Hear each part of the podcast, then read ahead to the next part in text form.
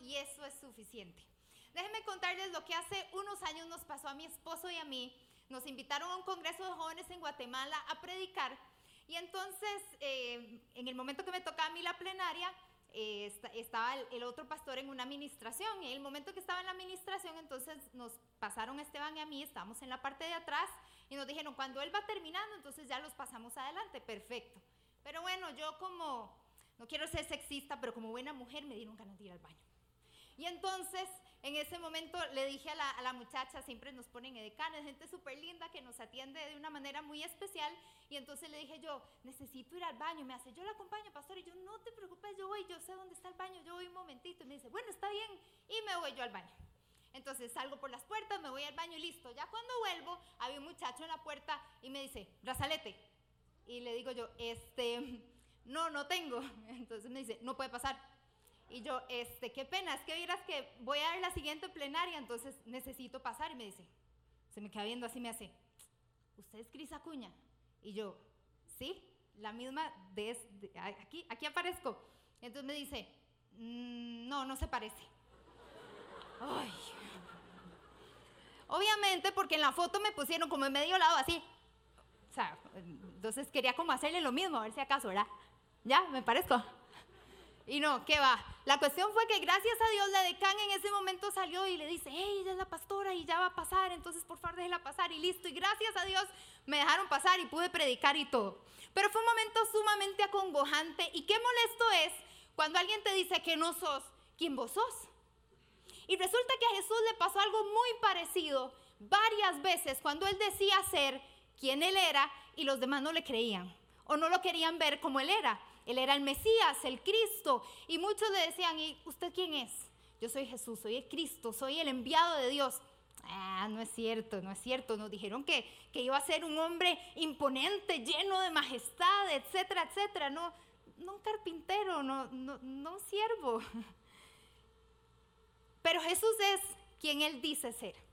Y por eso quiero que hablemos acerca de Jesús. Ese yo soy que vino a estar con cada uno de nosotros. Es ese Manuel que es Dios con cada uno de nosotros, porque esta semana, aunque obviamente no es la semana en la que precisamente Jesús eh, pasó todo su tiempo de su obra en la cruz, de la crucifixión y resurrección, pero obviamente lo celebramos y como decía ahora el pastor Javier, la resurrección de Jesús es el evento más importante para nosotros los cristianos. Así que usted este domingo no se lo puede perder. Amén. No, no, no, no. Otra vez. Usted este domingo no se lo puede perder. Porque es una de las cosas más importantes que nosotros debemos de celebrar. De hecho, la más importante. Jesús mencionó varias veces ese yo soy. Porque cuando se habla de yo soy, me habla de identidad. Y precisamente es porque entre más conocemos a Jesús, más le vamos a poder identificar en nuestra vida. Si nosotros conocemos a Jesús, conocemos su esencia, conocemos su palabra, de esa misma manera lo vamos a poder interpretar y lo vamos a poder identificar en nuestra vida. Yo no sé si a usted le ha sucedido que a veces uno dice, es que yo no sé si esa decisión es de Dios, yo no sé si debo irme por aquí, si debo irme por allá. Y a veces pasamos llenos de confusiones, de preguntas y falta de claridad en nuestra mente y en nuestro corazón. ¿Por qué? Porque necesitamos identificar a ese Jesús en nuestra vida. Aquel que nos da la identidad para saber quiénes somos y por lo tanto como sabemos quiénes somos, sabemos para dónde vamos. Amén porque Él es el que nos da la identidad que cada uno de nosotros necesita. Por eso le voy a pedir, por favor, que me acompañe. Ya le digo a dónde, porque inmediatamente mi iPad hace el ratillo ya me está molestando. Pero bueno, acompáñeme a Juan capítulo 18, vamos a leer del versículo 1 al 6. Juan 18 del 1 al 6, a mí me gusta leerlo en nueva traducción viviente. Usted lo puede leer en la versión que usted guste.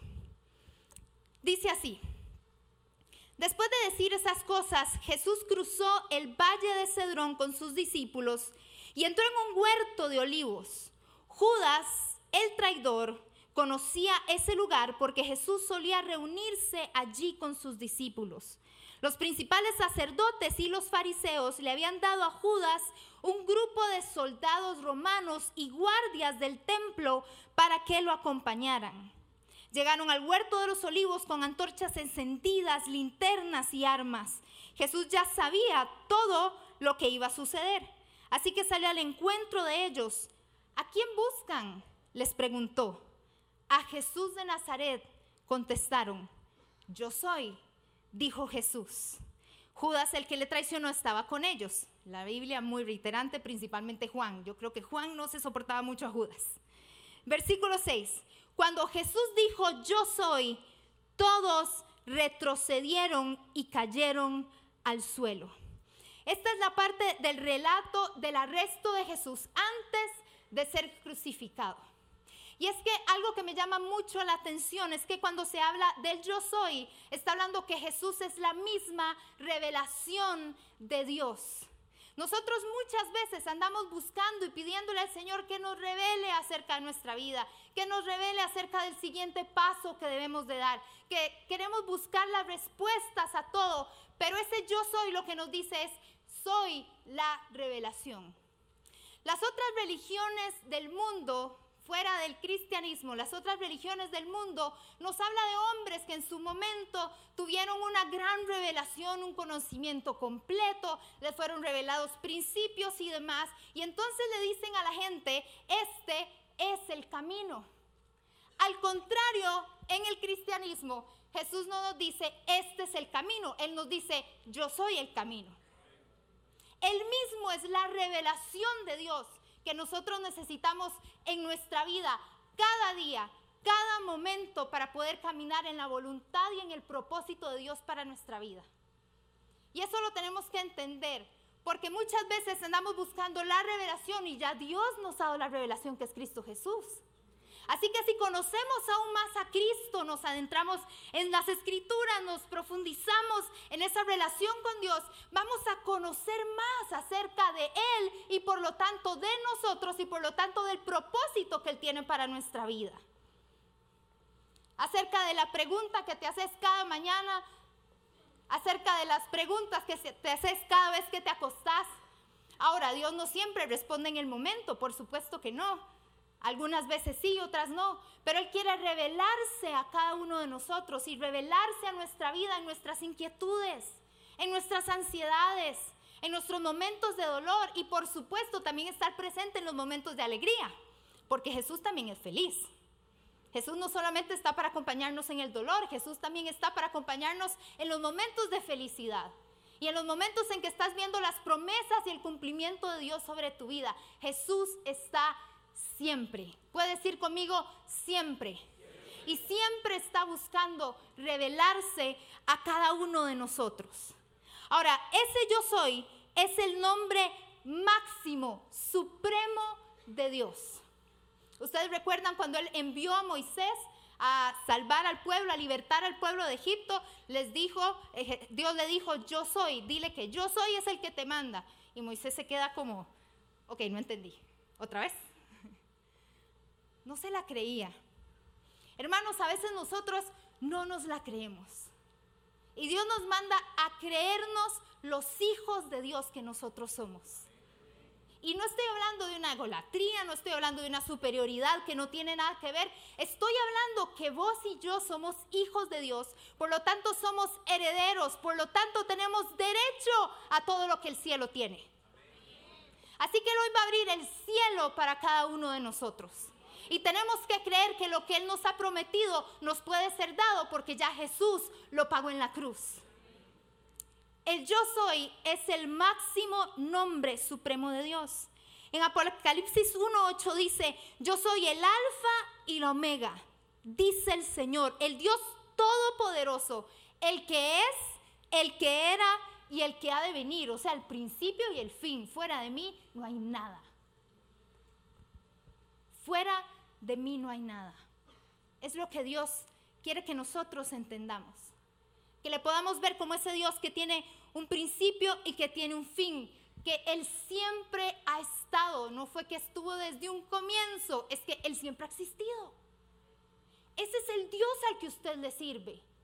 No es un Dios que un día está bien y un Dios que un día está mal. Nosotros los seres humanos un día estamos bien y otro día estamos mal. Pero Él es un Dios que siempre es.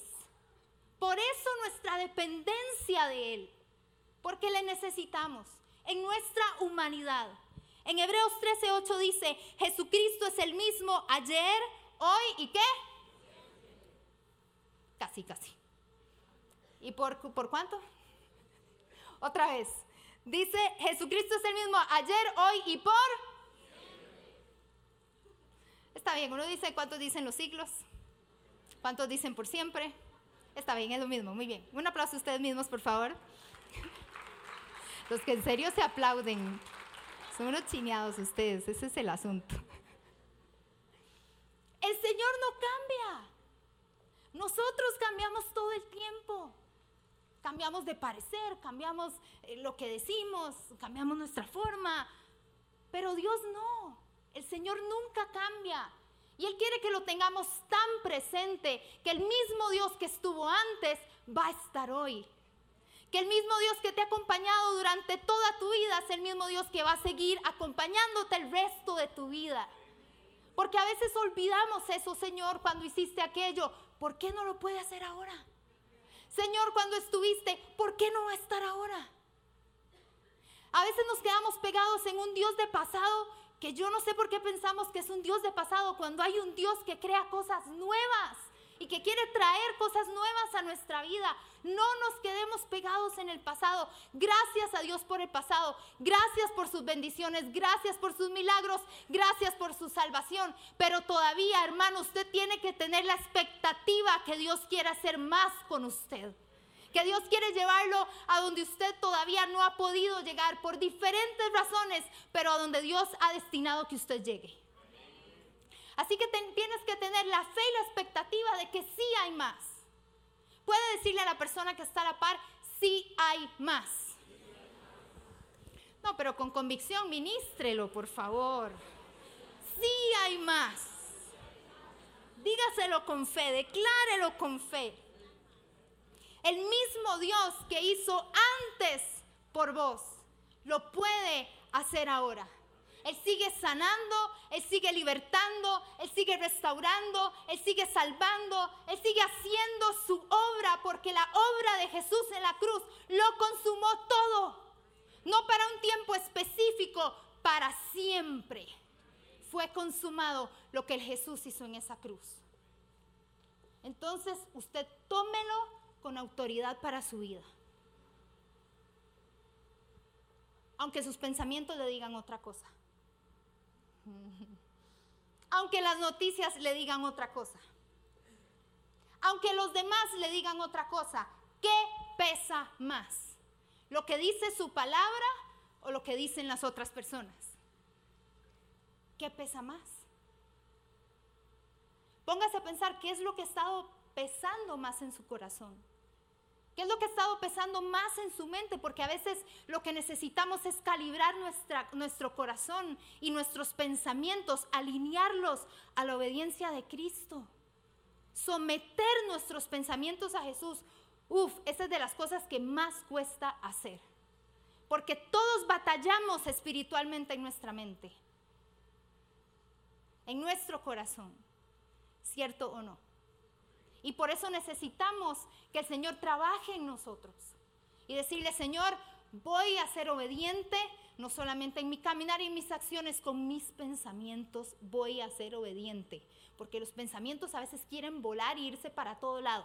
Y de los pensamientos eso llega al corazón y empezamos a sentir y cuando empezamos a sentir empezamos a actuar. Por eso tenemos que cuidar todo lo que empieza aquí.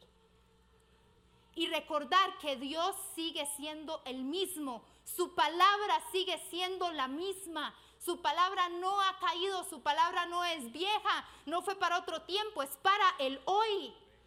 Lo que Él tiene para nosotros. Ese yo soy, uff, sigue haciendo su obra hasta el día de hoy. El apóstol Juan no omite en su evangelio lo que dice en el versículo 4 y 6, cuando Jesús dijo, yo soy, todos retrocedieron y cayeron. ¿Y esto qué quiere decir? Que nada en la presencia de Dios puede permanecer de pie.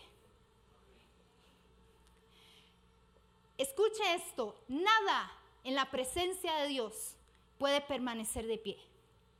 Y si hay un pensamiento altivo ante Jesús, ese pensamiento se tiene que caer cuando yo soy aparece. Si hay un pecado que te ha estado molestando y con el que has estado luchando por mucho tiempo, pues ese pecado también tiene que caer cuando el yo soy entra en escena. Si hay situaciones que sientes que se están levantando alrededor, pues cuando llega el yo soy, todo eso retrocede y cae al piso, porque hay un Dios que es más poderoso que cualquier situación que puedas estar viendo alrededor. El yo soy es todopoderoso. Jesús pagó un precio tan alto en la cruz, iglesia, para que nosotros podamos obtener las promesas que Él ya nos dio. Para Él no fue nada fácil. A Él le costó su vida, le costó todo lo que Él era y todo lo que Él tenía. Al Padre le costó su Hijo. Así que no vivamos como personas que parecemos derrotadas. Déjeme decirle una cosa, en realidad los problemas no significan derrota cuando Jesús sigue de pie en tu corazón. Lo que importa es que Jesús siga de pie en tu corazón. Es cierto, hay situaciones, hay circunstancias, cosas que a veces nos asustan, nos traen ansiedad, nos pueden poner a llorar o a tomar malas decisiones. Pero lo más importante es recordar que si Jesús sigue de pie en tu corazón, lo demás no es tan importante. Lo permanente debe ser Él. Y esa debe ser nuestra oración. Jesús permanece de pie en mi corazón.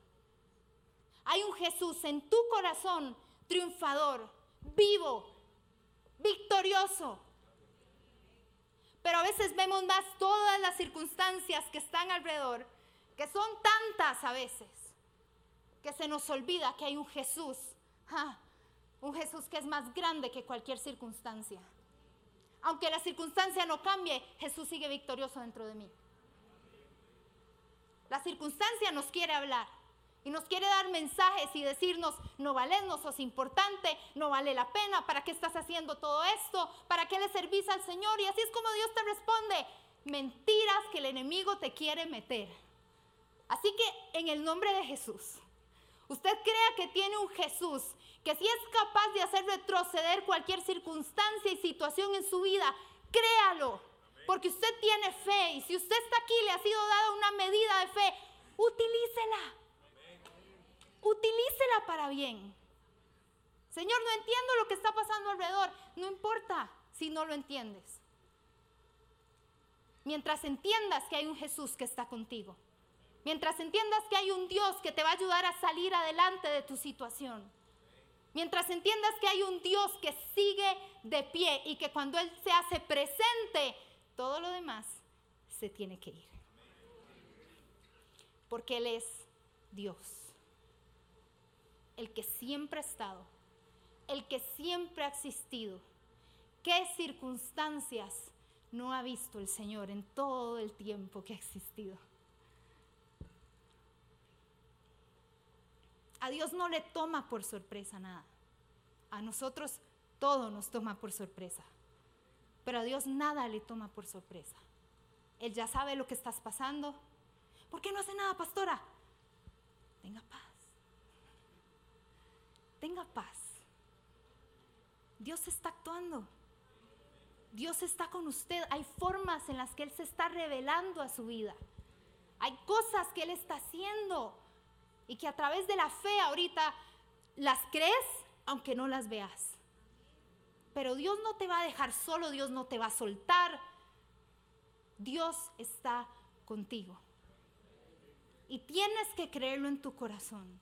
Señor, aunque esté pasando eso, eso no quiere decir que me has dejado, quiere decir que tú estás conmigo y me vas a ayudar a pasar por el fuego, por el agua o por lo que sea que está pasando a mi alrededor porque Él no nos deja solos.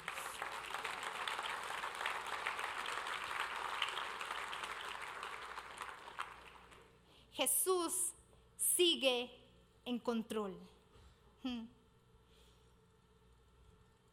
Cuando entendemos que Él tiene toda la autoridad, aunque todo alrededor parezca como que quiere venirse en contra, Él tiene toda la autoridad. Y si a Jesús le fue dada toda la autoridad, ¿sabe quién tiene entonces también toda la autoridad? Ok, quiero escuchar quién tiene toda la autoridad aparte de Jesús. Excelente, un 100, un 100, 50 por allá. ¿Quién tiene toda la autoridad entonces? Usted puede levantar su mano y decir, yo tengo la autoridad de Jesús. Y si usted tiene la autoridad, quiere decir que usted puede hablarle a cualquier circunstancia con la autoridad que usted ya tiene por medio de Jesús. Así que háblele a esa circunstancia. Tome decisiones con la autoridad que Dios le ha dado. Autoridad. Jesús peleó esa autoridad, la ganó para cada uno de nosotros. Tome la autoridad en el nombre de Jesús. Usted la tiene. Usted la tiene. Háblele a esa autoridad. Declárelo. Hay mucha gente que a veces dice, es que eso declarar, bueno, yo sí creo en declarar. Y hay que hablar, o por lo menos para que usted se levante en fe, por lo menos para que active la fe que hay dentro de usted y háblele a las circunstancias, háblele a las situaciones.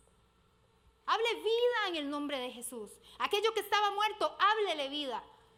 Aquello que parecía no ser, usted siga hablándolo aunque no lo vea, porque no andamos por vista, iglesia, lo dice la palabra de Dios. No andamos por vista, andamos por qué? Por fe. Aunque no lo veamos, aunque digan que es negación, aunque digan que estamos bloqueando situaciones y pensamientos y cosas, que digan lo que quieran. Mi Jesús dice que yo tengo que caminar por fe aunque no lo vea. Aunque no vea lo que está pasando.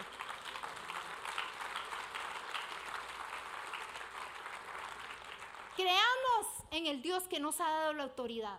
Así que háblele a esa situación, háblele a esa circunstancia. El enemigo, el enemigo muchas veces nos quiere traer temor, nos quiere intimidar, pero ¿sabe que el enemigo no tiene más autoridad que Jesús? Escúcheme esto, el enemigo es real y el enemigo pelea y el enemigo intimida y el enemigo ¿sabe qué? Y le voy a decir esto, el enemigo miente. Es un mentiroso, pero es experto en mentir. Engañador, muchas gracias. Y en el momento en que usted le cree esas mentiras, ¿sabe qué hace su autoridad? Usted la agarra y se la entrega y le dice, ay, diablillo, mira, tenés razón, toma. Y entonces él se empodera. Me creyó. ¿A quién o qué le estamos creyendo? ¿A quién o qué le estamos creyendo, porque el enemigo quiere que usted lo empodere y déjeme decirle algo, a él no lo debemos empoderar. Lo empoderamos cuando le creemos a todas esas mentiras que nos dice una y otra vez, de que no valemos, de que no le importamos a Dios, de que por eso estamos pasando, que es que el pecado, que es que las cosas que hemos hecho, que es que la culpa, que es que... Uy, me diablo mentiroso y ya me convertí en mi papá, disculpen.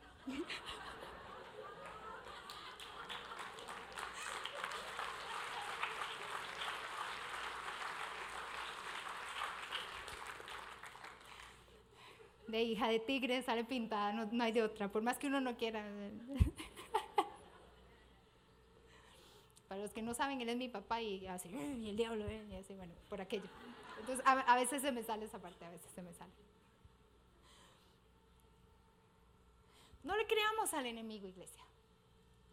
El enemigo siempre quiere hablarnos mentiras, quiere sembrar cosas en nuestra mente y en nuestro corazón. Va a depender de nosotros si vamos a dejar que esa semilla germine. Voy a dejar que esa semilla germine, la voy a regar, la voy a abrazar, la voy a cultivar, o más bien voy a decir, no, no, no, momentito, esa semilla no tiene nada que ver en mi corazón. La única semilla que vale mi corazón es la palabra del Señor y lo que el Señor ha hablado sobre mi vida, sobre mi propósito, sobre mi destino, sobre mi restauración, sobre mi salvación, sobre el amor que Él tiene para mí. Así que ya no le crea más lo que el enemigo le ha estado diciendo. No empodere al enemigo y tome la autoridad que Jesús le entregó. Si Jesús lo peleó por nosotros, más nos vale tomar lo que Él peleó por cada uno de nosotros, la razón por la cual Él murió. Hay una vida eterna que nos espera, pero hay vida en abundancia que podemos vivir aquí. Cuando establecemos el reino de Dios, primero en nuestra vida, en nuestro corazón, si llegamos a establecer ese reino, cuando dejamos que sea Dios el que reine aquí, el que reine aquí, el que reine aquí, las cosas empiezan a cambiar. Por eso la Biblia dice, busquen primero el reino de Dios y su justicia y todo lo demás, hijos, hijas, dice Dios, todo va a ser añadido. Pero busquen primero mi reino. Que Dios reine en nuestro corazón. En tercer lugar, el yo soy cambia nuestra vida. Y le pido a Andy si puede pasar, por favor. O quiero que tengamos un tiempo de ministración. Entendemos, es cuando entendemos que existe algo mayor, alguien mayor y mejor que nosotros. Hay un, teólogo que se llama Rudolf Otto y un filósofo historiador de la religión que se llama Eliad Mersaid, algo así, que hicieron, es que creo que es como en, no, Mersaid, no, Mersaid, no sé, es como en francés, si alguno sabe francés después me enseña, por favor, que hicieron un estudio cultural acerca de la espiritualidad. Y entonces le preguntaron a diferentes cristianos y personas espirituales, ¿verdad? Digo entre comillas porque ustedes saben que eh, puede ser un poco subjetivo el asunto. Pero entonces le preguntaron a varias personas espirituales lo que implicaba ser espiritual. Y entonces muchas personas decían que el amor era espiritual cuando uno era amoroso, otros decían que cuando uno era bondadoso, otros decían parecerse a Dios, tener ese fruto, etcétera, etcétera. Y entonces ellos eh, pensaron más allá y se dieron cuenta de algo que en realidad llamaron el misterio terrorífico. Ok, saben cuando todos pensamos en una persona espiritual, todos podemos pensar en diferentes cosas. Es válido, está bien. Hay unos que piensan que es la persona así tipo Madre Teresa de Calcuta, ¿verdad? Que ayuda a todo el mundo, que es muy benevolente, que ayuda al necesitado, lindísimo. Hay otros que más bien se imaginan, no sé, ahí Benny poder de Dios y que tira el saco y toda la cosa y poder, ¿verdad? Porque todos pensamos de la espiritualidad de formas distintas. El asunto es que cuando ellos lo estudiaron, años de años de estudiarlo, se dieron cuenta de esto que se llama el misterio terrorífico, que cualquiera diría, qué lindo, ¿verdad? Qué espiritual. Eso me suena espiritual, pero negativo y oscuro y horrible. La cuestión es que básicamente lo que ellos dicen es que la gente espiritual en realidad lo que está es traumada. ¿Qué piensa de eso? Ay, no, pastora. ¿Cómo? ¿Cómo? explíqueme eso. ¿Cómo que estoy traumada? que la espiritualidad verdadera trauma a la persona. Cuando nuestra fragilidad humana se encuentra con la esencia de Dios, quedamos traumados. Pastora, no estoy entendiendo qué está tratando de decir. Yo busqué varias definiciones de trauma y hoy precisamente me quedo con esta. Suceso extraordinario que deja una huella en nuestra necesidad de sentir seguridad y previsibilidad del mundo que nos rodea.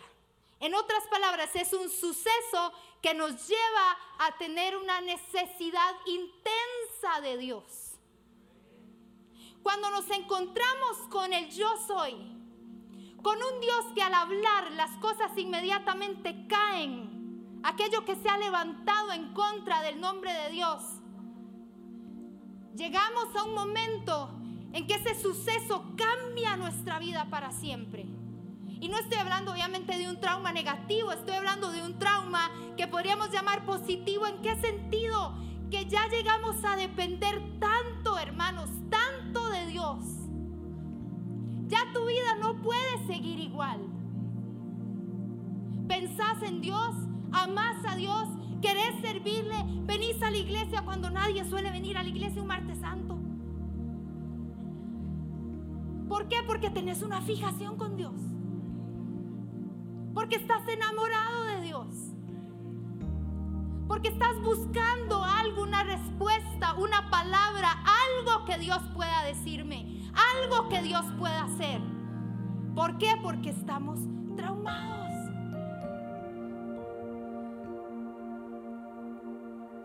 Necesitamos a Dios más de lo que nosotros creemos. Y queremos funcionar sin Él. ¿Cómo funcionar sin Dios? No podemos. Es tanta nuestra fragilidad como seres humanos que necesitamos que esa fragilidad se encuentre con la esencia misma de Dios, con todo lo que Él es, para que cambie lo que somos, para que nos llene como necesitamos ser llenados, para que nos hable con las palabras que solo cuando salen de su boca son las que, las que nos transforman realmente. Personas traumadas por Dios con una necesidad de seguridad.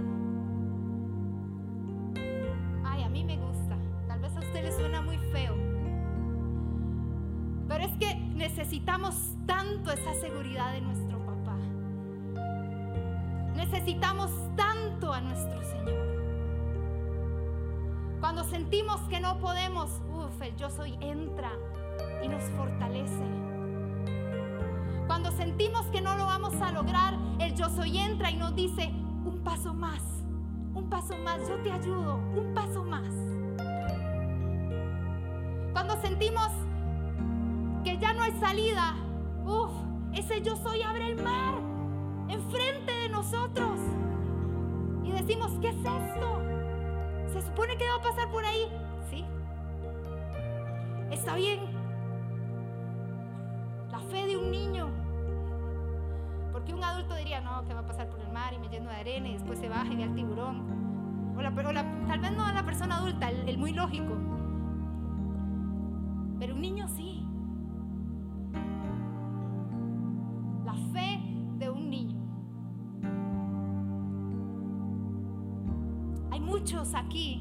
Que sé que son como esos niños. Y es que su amor su amor nos traumó. Al menos a mí me traumó y me cambió la vida para siempre. Y una y otra vez Él me está mostrando su amor y me sigue traumando. Para que entienda que necesito de Él y solamente de Él. Que Él es mi necesidad. Más que cualquier otra. Yo creo que por eso es que a nosotros nos dicen que estamos locos ha escuchado que nos dicen que los cristianos somos locos y tenemos cosas muy raras? Y eso de andar por fe y no por vista, están locos. Pero ¿sabe qué dice 1 Corintios? Y se los quiero leer. Dice que el mensaje de la cruz, 1 Corintios 1.18, es ciertamente una locura. Diga conmigo locura. Para los que se pierden pero para los que se salvan, es decir, para usted y para mí, es poder de Dios. ¿Puede decir conmigo poder de Dios? Pues está escrito, destruiré la sabiduría de los sabios, desecharé la inteligencia de los inteligentes. ¿Dónde está el sabio? ¿Dónde está el escriba? ¿Dónde está el que escudriña estos tiempos? ¿Acaso no ha hecho Dios enloquecer a la sabiduría de este mundo? Porque Dios no permitió que el mundo lo conociera mediante la sabiduría, sino que dispuso salvar a los creyentes por la locura de la predicación. Si usted ha sido llamado a predicar, y no hablo de esto porque su vida predica, si usted ha sido llamado a predicar, predique a Cristo. Esa es la única locura que cambia personas. Es lo único que logra hacer una diferencia, transformar vidas, transformar corazones. Los judíos piden señales, los griegos van tras la sabiduría, pero nosotros predicamos a Cristo crucificado, que para los judíos es ciertamente un tropezadero y para los griegos una locura, pero para los llamados Cristo es poder de Dios y sabiduría de Dios. Porque lo insensato de Dios es más sabio que los hombres y lo débil de Dios es más fuerte que los hombres. Versículo 30. Pero gracias a Dios ustedes ahora son de Cristo Jesús. ¿Cuántos son de Cristo Jesús? Ahora ustedes son de Cristo Jesús, a quien Dios ha constituido como nuestra sabiduría, nuestra justificación, nuestra santificación y nuestra redención, para que se cumpla lo que está escrito, el que se gloría, que se gloríe en el Señor. ¿Por qué para los judíos y para los gentiles era una locura? Porque ahora usted y yo conocemos la cruz y la vemos y sabemos que es una señal de amor y sabemos que Jesús fue ahí crucificado y dio su vida por nosotros. Pero en aquel tiempo es como que hoy nos dijeran, va a venir un Salvador a morir en la silla eléctrica por usted. Eso era la cruz, como una silla eléctrica. ¿Tiene sentido? ¿Tiene sentido que les diga que va a venir alguien, un Salvador, que va a morir en la silla eléctrica para el perdón de sus pecados y que usted puede ir al cielo? Es loco. ¿Quién cree algo así? Sí, cierto.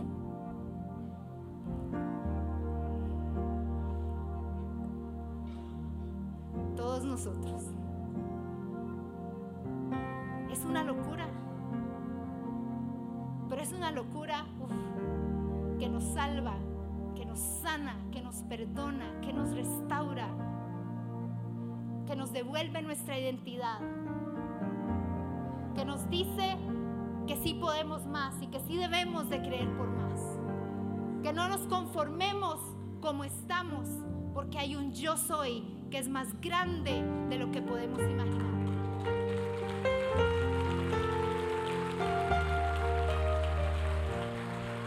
Y que si te vas a gloriar de algo, te gloríes en el Señor. La sanidad, la salvación, la libertad, la restauración, el perdón, no lo pudiste obtener por tus propios méritos. Vos no puedes sanarte, vos no puedes libertarte, vos no puedes salvarte, vos no puedes restaurarte, vos solo. Eso solo Cristo lo puede hacer que Jesús nos haya justificado para tener acceso al Padre, que nos haya santificado para poder tener una vida recta delante de Él, no por nuestras obras, sino por lo que Él hizo en la cruz y por lo tanto esa santidad ya nos hace los hijos santos de Dios que somos y que nos haya redimido para vivir en la libertad que solo Él nos puede dar. Uf, si eso no lo vuelve usted loco, vuelva a la cruz. Vuelva a la cruz. Vuelva a ese lugar donde Jesús le amó. Vuelva a ese lugar donde Jesús puede hacer más de lo que usted alguna vez imaginó. Vuelva a ese lugar. Si en algo debemos de gloriarnos es en esa locura llamada Cristo. La locura de vivir para Dios. Por eso el apóstol Pablo decía, ya no vivo yo. Ahora, ¿quién vive? Cristo es el que debe vivir. Y si yo tengo que morir para que Cristo viva, pues lo entrego. ¿Y a qué se refiere con morir a uno mismo? Entregar tu vida a Jesús. Necesitamos vivir una vida de entrega porque solo podemos apasionarnos cuando recordamos una vez más esa locura que solamente Jesús hizo por nosotros y por lo tanto nosotros podemos hacer con Él. Iglesia, pongámonos en pie, por favor.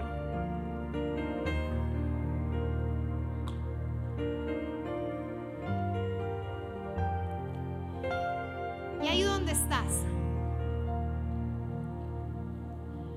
habla con Dios y los ministerios de alabanza pueden pasar, por favor. Habla con Dios ahí donde estás.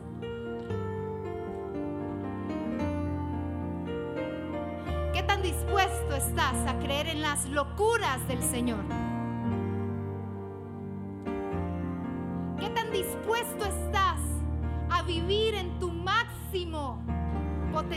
Y a lo que Dios te ha llamado a hacer. Porque vos creíste en Jesús, pero Jesús también cree en ti.